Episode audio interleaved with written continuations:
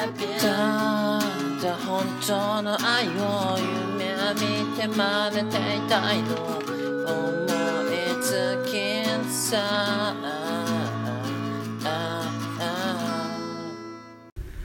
えどうも、永遠のネクストブレイク、ジジイの品格です。このポッドキャストは私、ジジイの品格が半年間で20キロ太ってしまい、これではダメだということで、歩きながら趣味の話をし、君の品格を揺るがすポッドキャストでございます。いや、どうも、こんにちは、こんばんは、えー、ジジイの品格でございますけども、いかがお過ごしでしょうか？いやー、2ヶ月ぶりぐらいでしょうかね。うん。そうですね、お久しぶりでございますけども。いやーね、いや、確かね、僕の記憶やと、12月なんかね、ラストスパートがやるぞみたいな、ポッドキャスト頑張るぞみたいなね、夏過ぎた頃言ってたような気するんですけどね、このざまですよね。本日、12月31日の夕方の5時の30分、5時半。ね、ちょうどもうま、あの、夜と、夜と、何、夕方の間と言いましょうか。うーん、いい感じですね。いやいや、いつもね、このポッドキャスト、夜、深夜に撮ってるんですけどもね、今日は夕方、いいね、日が昇ってる。あー、まぶ、ね光、光っていいんですね、やっぱり。こう、やっぱ、陰鬱としますよね。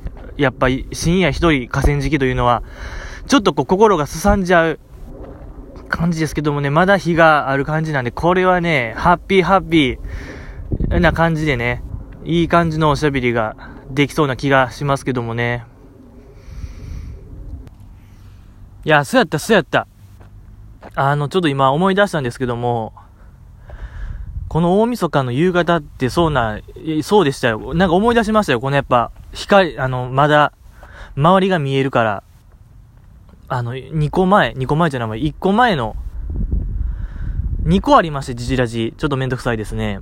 このジジラジは、えっと、シーサーブログを経由して、この、iTunes のポッドキャストにバスッとね、あの、なんか、聞けるようになってるんですけども、1個前のジジラジは、えっとね、オピニオンっていうね、オピニオンから iTunes へ、ね、やっぱ、オピニオンから世界へ発信してたんですけども、まあ、ド、ドマイナーな、うん、なんていうんかな、あれは、アプリでしたね。うん、スマホのアプリで、録画、編集、あとホームページもね、作ってくれる素敵なアプリがあったんですけどもね。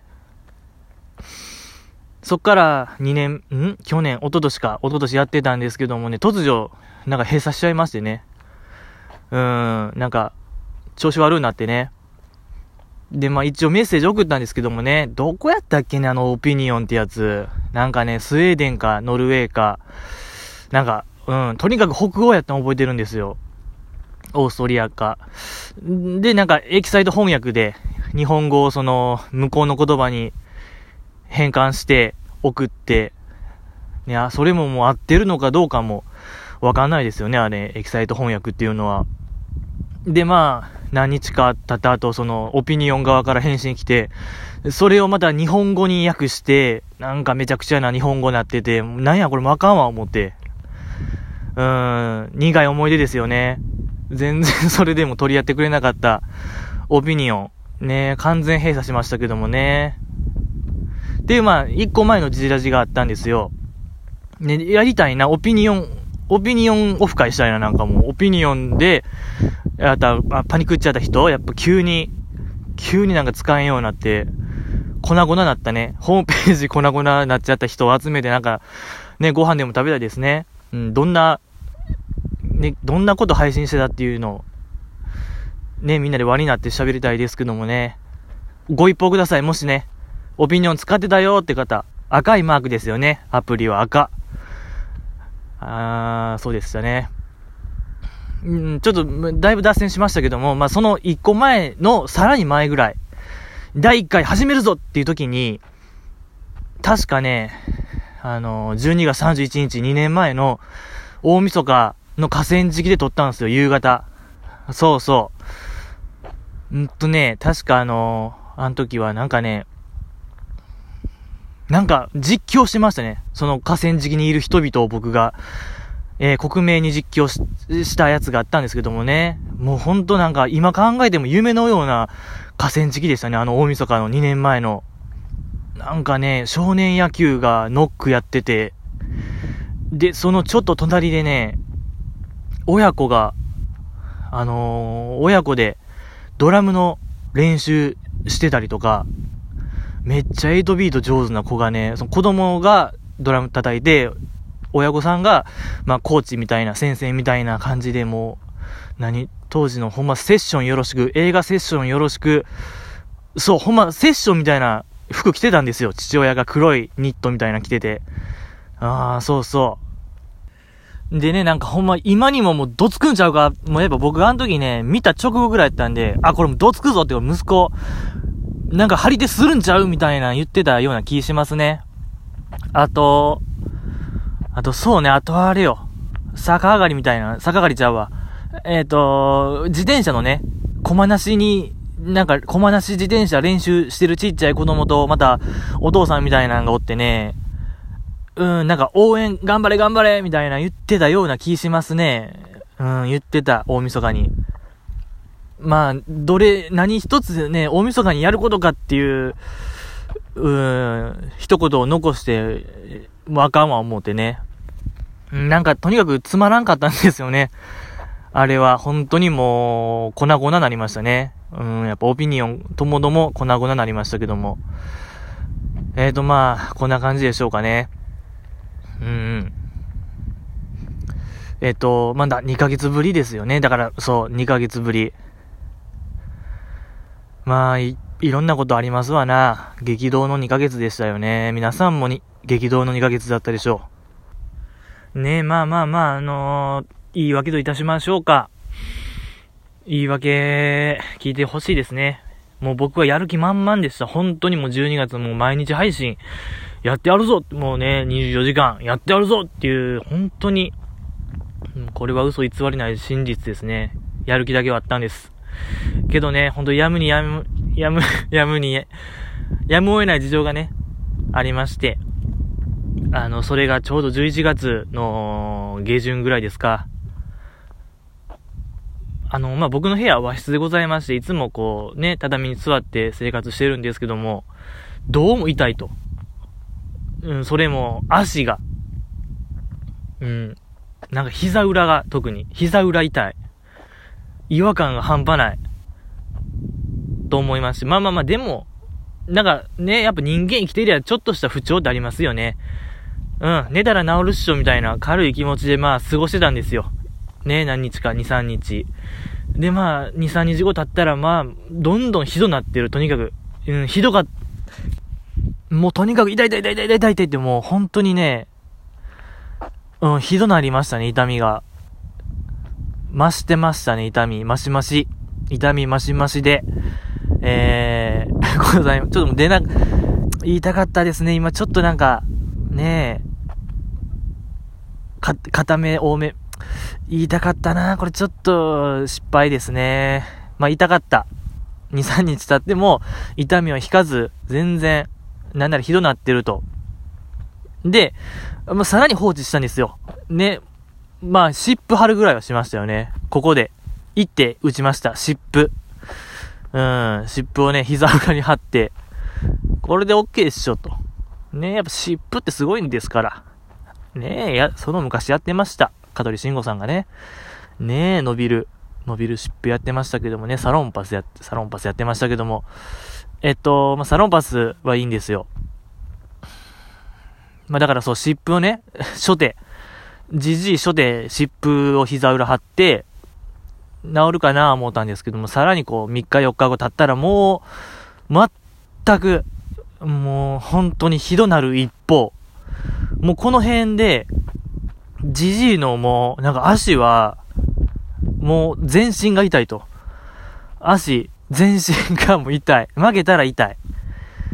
負けたら痛いっていうことは、もう立ってるか、横になるかしかないんですよ。もう僕の選択肢は。座るという選択肢はもう無理。もう本当に痛い。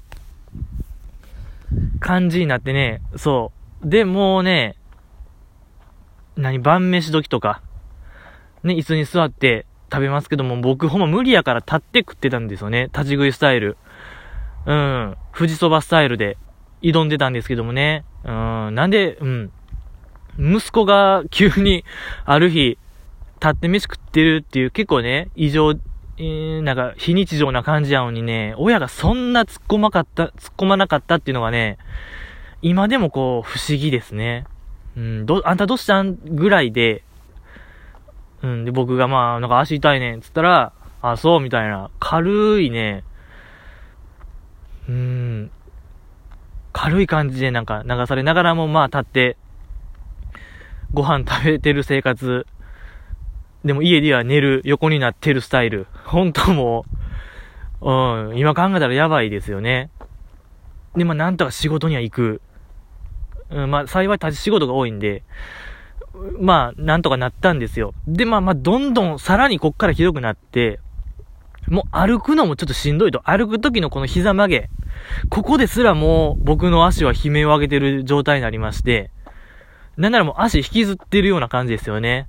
足引きずりながらの生活はもういよいよやばいと。これはもうなんか風何も軽いやつじゃないと。もうこれ行かねばならんということで、ちょっと病院行きまして、で、まあ病院行って、まあまあ僕、でもまあなんか治るっしょって。病院行ったらもう大丈夫、終わりでしょと。まだやっぱ軽い気持ちでしたね。うん、なんかほんまなんか点滴打てば治るっしょみたいな。風、ちょっとひどい風で。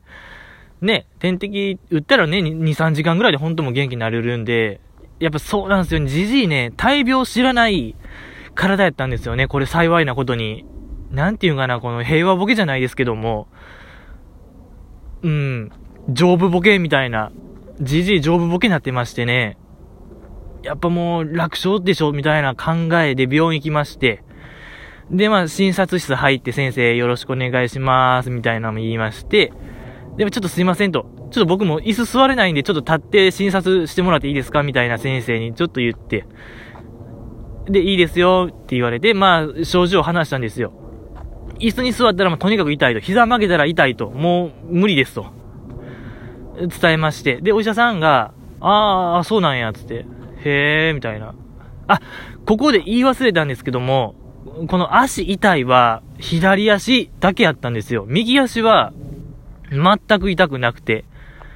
ごめんなさい、ちょっとこれね、じじいのこの話の構成力のなさが、露呈しちゃいましたけども、うん。ま、左足だけ、片足だけがね、痛かったですよ。で、まあ、痛いんですよと。片足、左足がとにかく痛い。ね、もう、点滴打ってください、みたいな軽い感じで行ったんですよ。で、お医者さんが、あの、まあ、とにかく、あのー、まあ、一回、あの、レントゲン行こうかって。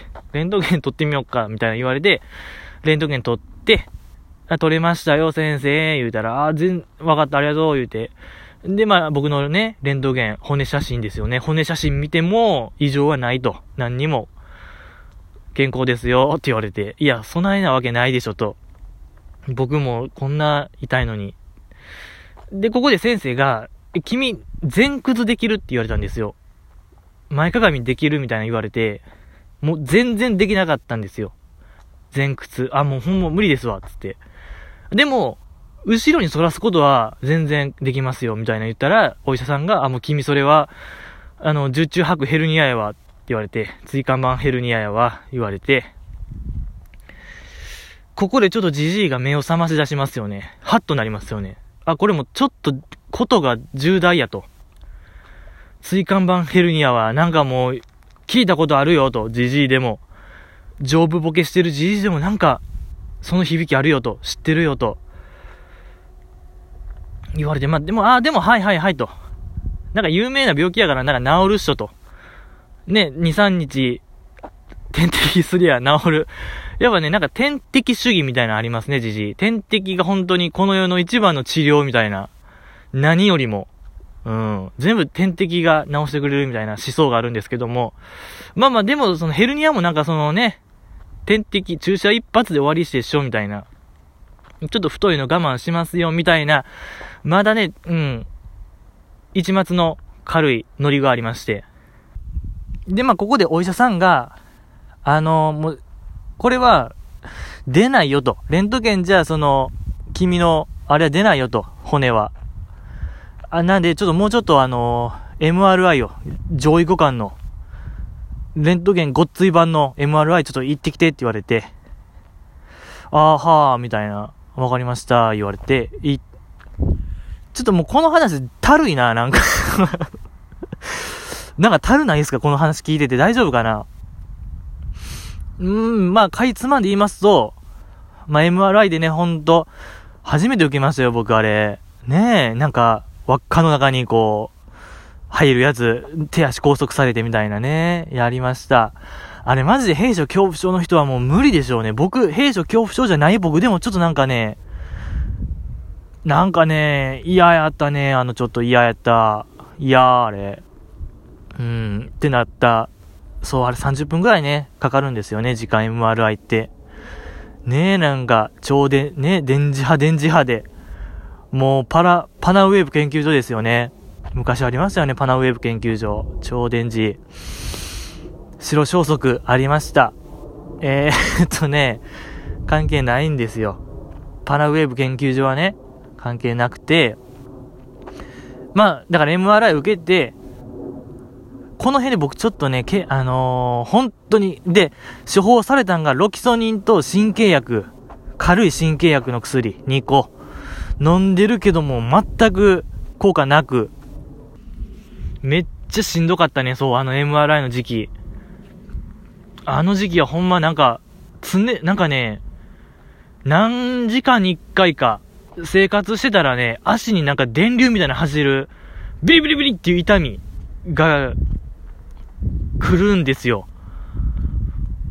うん。あ、ほんまになんかやばいぞと。これは、いよいよなんか、普通、うん、電流足に走ったらやばいぞ、みたいな僕でもね、ほんと、なんか心配になる、不安になるぐらいの痛みが走り出しまして、で、まあ、この辺からいろいろ検索しだしますよね、じじいもヘルニアについて。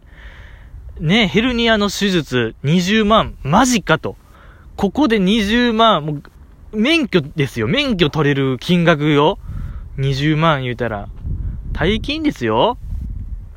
これ、失うのと。ヘルニア手術。いやし、なんか怖いやん。ヘルニア、腰の手術やばー思うて。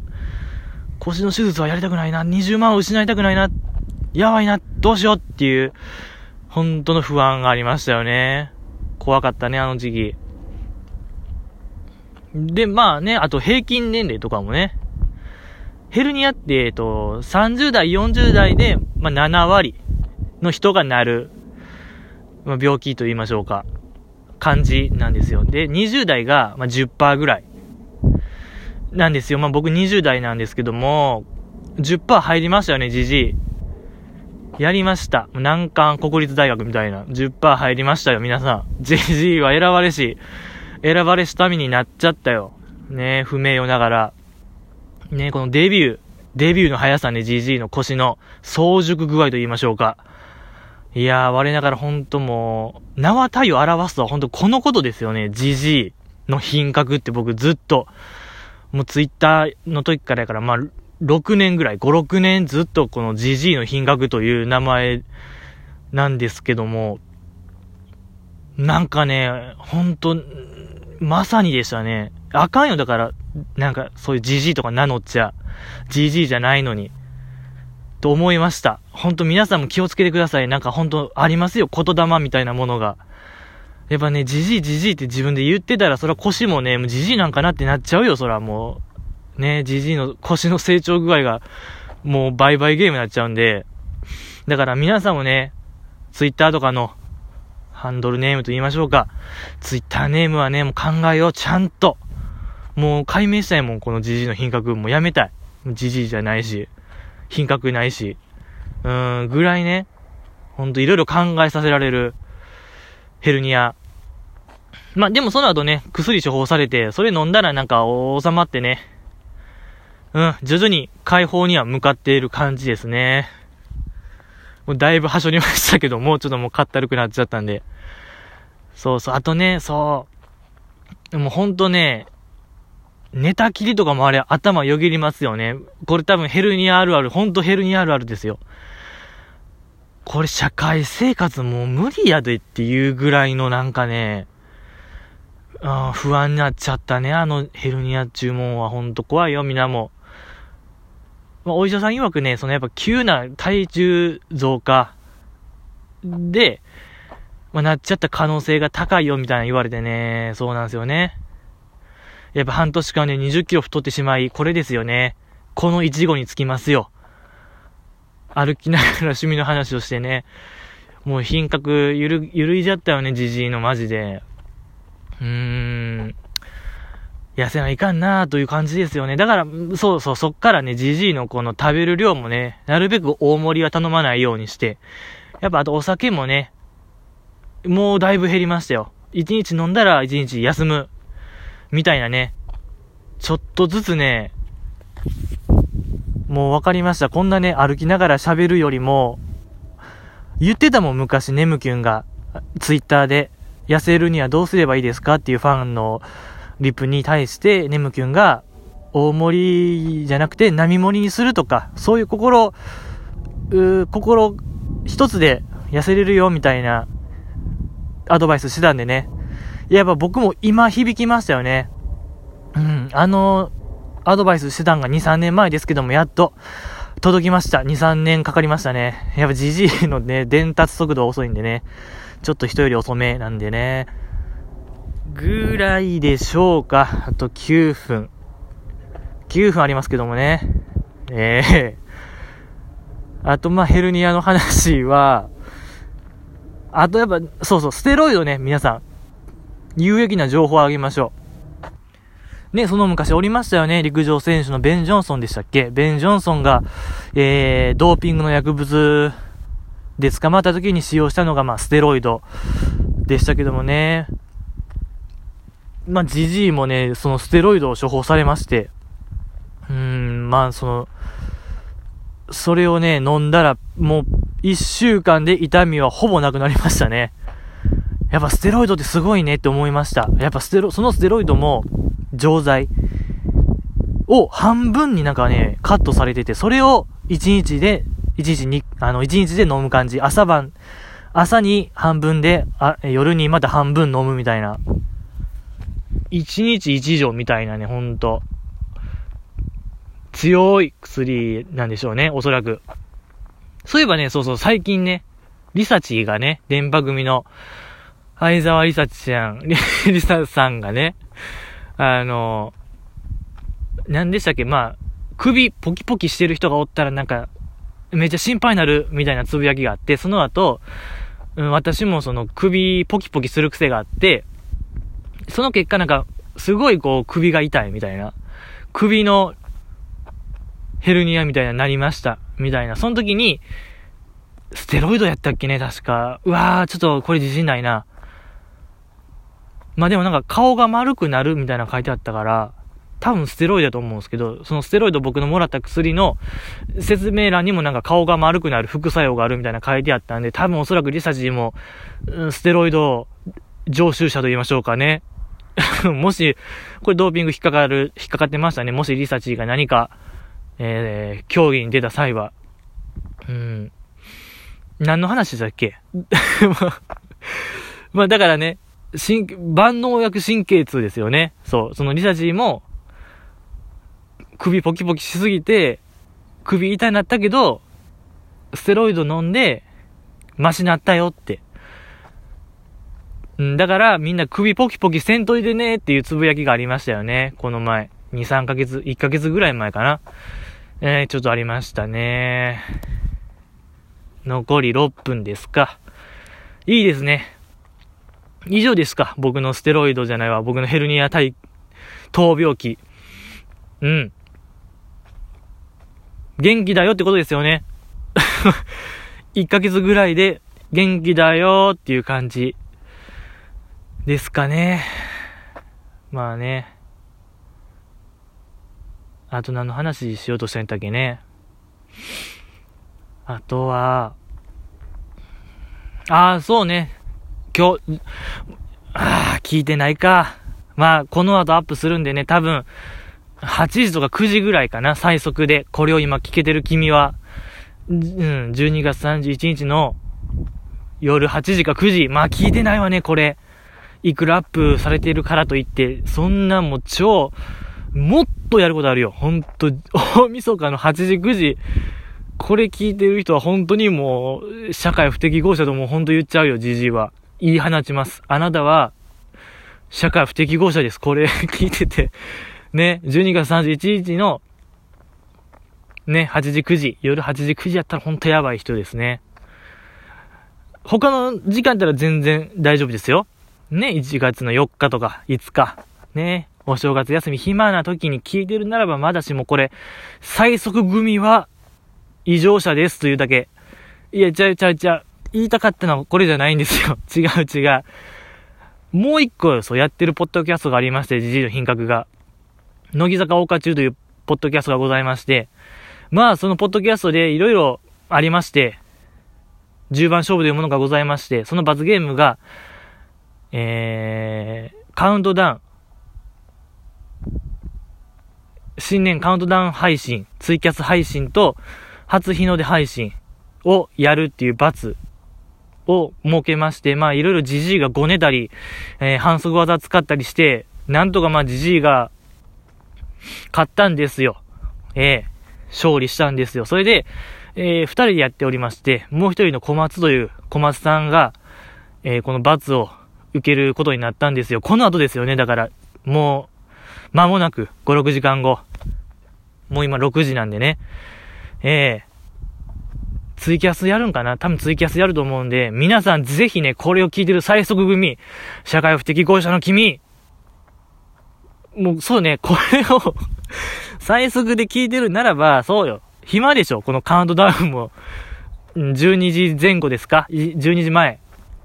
うん。乃木坂大花中のツイッターから多分、なんかやるはずやと思うんでね。ぜひ、覗いてみてはどうでしょうかね。小松さんがなんか、やるはずなんで、ちょっと僕も何を喋るかは一切わからないんですけども。で、えっ、と、その、えっ、と、その後の初日の出配信は、まあ、いろいろ小松さんからのね、まあのー、叱責と言いましょうか、ちょっとね、ずるしたでしょ？みたいな、じじいの品格、君は、ずるしたでしょ？みたいなんで、え、ちょっとじじいもね、朝方のね、ほんともう、5時とか4時とか6時とかちょっとわかんないですけども、必ずやるんでね、皆さん、これを聞いてる最速組の君はね、もう、はしごしてほしいですね。はしご あの、じじいもね、何を喋るのか一体わかんないですけども、元旦の朝、5時ぐらい、5時前後。小松さん曰く、吹っ飛んだが、あの、お笑い番組ですか？なんかダジャレを言うやつですよね。吹っ飛んだが終わった頃に始めるよっていう頻度があったんで、僕も細かい時間はわかんないんですけども、ぜひだからね、これ最速組おったらね、最速組って送ってほしいな。これ最速組って送ったらなんかもう、なんかやるかもしれない。嬉しいですね。これは嬉しい。ね、もう、夢のようですね。もうじじいもなんかやっちゃうかもしれない。最速組っていう文字があったら、何しようかな。ちょっともう出ない。細かいのはもう出ないですけども、ただ本当もうとんでもないことするんちゃう、じじい。最速組の3文字見たら、何す、もうとんでもないよ。もう言っとく、とんでもない。まあ、いないんでね、いない前提で話しますけども、ただおった場合、ほんまに、もう後悔させないことをしようかな、じじいは。やっぱそんなね、熱狂的な方がいるならば、じじいもそれに応えないといけないというね、宿命がありますからね、ぜひ、まあ、これおったら本当になんか、うん、とんでもない実験ですけどもね。ちょっとアップ、うん。気づくの遅かったな。もうちょっと早めに気づいたらよかったですね。うん。8時、9時はまあ聞かないでしょうね。まあ、あと、そうですよ。えー、あのコーナー、もう伝説のね、一番人気の、ハッシュタグ、元気に、元気に読み上げるやつねえ、大晦日なんでね、やっぱ1.5割増しで、1.5割増しじゃないな。1.5倍増しのね、声量で言いましたけども、えっと、ハッシュタグジジラジでね、寄せられたお便りをね、ジジが元気に高らかに読み上げて、意思疎通を図るコーナーですよね。うん。これを聞いてくださる方との、魂の交換ですよね。魂レボリューション。元気にやっていきましょうかね。えっとね、えー、っと、いただきました。まさとわっと福井のふさんからですね。ありがとうございます。えー、昨日のしおりんのドロシーの余韻に浸りながらいただき物のかほちゃんデザインのパンを食べる。お味は山崎パンのビッグシュガーデニッシュをさらに甘くした感じ。ブラックコーヒーも甘くなか、甘くなったスイートな朝。おはようございますといただきました。ありがとうございます。ね、もう 10, 10月28日、およそ2ヶ月前ですか。結構寝かしましたよね。熟成させたらやっぱね、ハッシュタグはいい、いいはず。じじ、じじ調べ。ですけども、いいはずですよ。えー、しおりんドロシーであれですよね。なんか、オズの魔法使いですよね。あのー、ももクロの玉井しおりさんが、なんか出てたやつですよね。これに行かれたと、まさとさんが。で、いただき物のかほちゃんデザインのパン。これあれですよね。私立恵比寿中学の小林かほさんがデザインした秋田でね、なんか限定発売されてるパンですよね。平凡人パンでしたっけ竹、竹屋、竹田、竹田パン、竹、竹屋製パン、竹田製パン。うーん、出ない。こんな感じのね、タイトルやったんですよ。メーカーがね、秋田県の。はあ、そのパンを食べてと。ビッグシュガーデニッシュをさらに甘くした感じ。ほー、結構いいやん。結構美味しそうですね、じゃあ。ビッグ、ビッグデニッシュシュガー美味しいもん。うん、シュガーデニッシュ美味しいもんね。うーん。まさとさんはあれなんですね。まあ、のふ、福井のふって書いてあるから、ももクロオンリーかと思いきやね、エビ中も抑えてるぞっていうのをここでね、知らしてくれてる感じですよね。知らしてくれてるうーん、つつ、つつましい、つつましくね、教えてくれましたよね。うん、なるほど。ブラックコーヒーあんま飲めないんですよね、僕。ブラックコーヒーもう甘くなっちゃう。そんなスイートな。いや、僕はね、ブラックコーヒー飲めないんですよね、あれしか。なんかお砂糖入ってるやつしかね、飲めない感じですけどもね。なるほど、よくわかりましたよ、このマサトさんのね、日常が。これは、嬉しいです。ちょっと待って、ちょっと 言葉がね、やっぱ久しぶりっていうこのブランクありましたよね。ちょっとブランク出ちゃいました。やっぱね、配信ペースを上げてね、これちょっと本調子に戻していきたいところですけどもね。また何かあったらね。てか、いいですね。福井に降りながら秋田のパン食べれるなんて素晴らしい。ありがとうございます。次。えっと、夏目アームストロングさん。夏目アームストロングさんからいただきました。ありがとうございます。えー、おすすめポッドキャスト番組です。名前はジジイですが、実際には関西のお兄さんです。アイドルやゲームの話がメインで、一人で河原を歩きながら喋ってます。たまに犬が出てきたり、雨が降り出すとこも面白いです。といただきました。はあ、ありがとうございます。初めての方ですね。久しぶりの、久しぶりの、初めての方です。これはもう、手厚くね。やっぱ手厚くもてなすのがこのジジラジのルールなんでね、ほんと、客人には、これぐらい、これでもかっていうぐらいのね、もうええよっていうぐらいの手厚さ。もう、資金、礼金も面倒見ますよ、みたいな。それぐらい手厚くサポートしていきたいね、ジジイは。このアームストロングさん。夏目アームストロングさんの敷金、礼金もね、はい。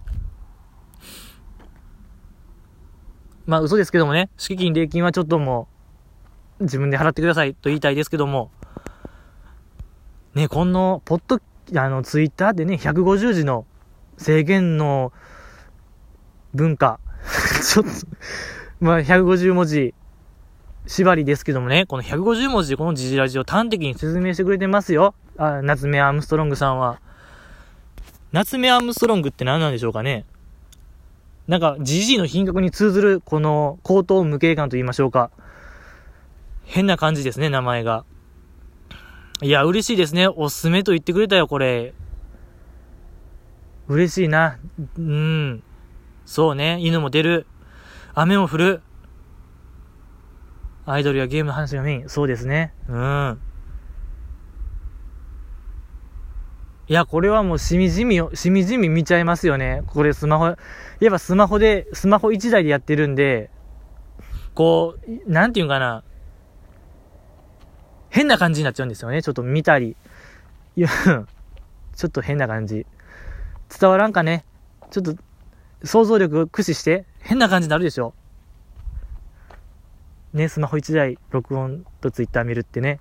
ちょっとね、これはもう忘れてください。ねえ。いや、嬉しいですね。やっぱ GG の品格ね、このポッドキャストを全く宣伝しないというこれ悪い癖があるんですけども、どうやってこの夏目アームストロングさんはたどり着いたのかっていうのを僕は知りたいですね。やっぱり、なんか、検索、ポなんかね、アイドルの名前ちょくちょく入れてるんでね、タイトルに。そっからたどり着いたんかななんか、うん、不思議ですよね。やっぱ、全く宣伝してへんのに、こう、お便り書いてくれるというのは本当になんかね、変な感じですよね。うん、不思議な。たどり着いた感。この巡り合わせ感は僕すごい好きですよ。うん。いいですね。夏目さん。多分アイドル好きなんでしょうね。夏目アームストロングさんは。知らないけども。ね、どのアイドルが好きなんでしょうかね、夏目さんは。うん。またね、何か、ね、敷金礼金の話も、あとね、そうね、やっぱ腰回り、腰回りの話ね。もし腰にお困りならね、じじいは相談乗れますよ。敷金、礼金はね、金利手数料はちょっともう乗れない。この話はできないですけどもね、腰回りのね、お話なら付き合えるよ。ゲームもね、アイドルも。そうですね。これまたいただきたいですね。うん、何かあったらね、ハッシュタグジジラジにね、お便りください。ありがとうございました。以上でしょうかね、今日は。もう喋ったよ。もう36分。やりました。あ、そうそう、そうよ、そうよ。このポッドキャスト、そうよ。そうよ、ストックがね、ストックがあるんですよ、このポッドキャスト。配信してへんけども。そうそう。そうね、だって前回言ったもんね。あの、バッテン少女隊の話をしますよって。半分取れてるんですよね。そう。半分取れてるんですよ。だからもう半分喋れば、これもね、2連続でアップ。これはもう前人未到の偉業でしょ。これはちょっともう真似できない。他の、ねえ、ポッドキャストの人はこれできないけど、ジジラじゃできちゃう。なぜならストックあるから。素晴らしい。なんですよね。そうそう。だからね、もう半分喋ってたらもうこれパッパッポンと、2個アップ。腰の話と、ヘルニアの話と、抜笑の話。うわ、熱。これで年越せる、これで正月、うわ、やば。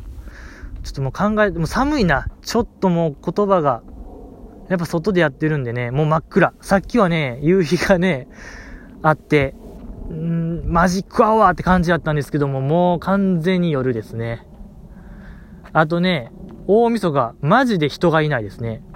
びっくりするぐらい。車もね、ゼロです。夕方。もう6時。ねえ。もう無人の街、ゴーストタウンですね。ゴーストタウンの僕の街。ようこそっていうことで、もう本当にね、ようこそって言っちゃうぐらいもう、頭がね、もう回らない。どんだけコーヒー飲んでもね、どんだけエナジードリンク飲んでももう治らない。これはもうあったかいとこ行かんとダメですね。また、えーね、何かあったらね、ほんともう、なんでもいいよ。ほんともう、にしようかな。ちょっと出ないですけども、何かあったらね、ハッシュタグジラジでお便りください。それではね、また、君のね、2019年が、えー、幸あらんことを、じじいはね、思ってるよ、思ってるよじゃないのよね。ちょっとね、やっぱ言葉が出ないですね。まあまあね、良いお年をということで、良いお年を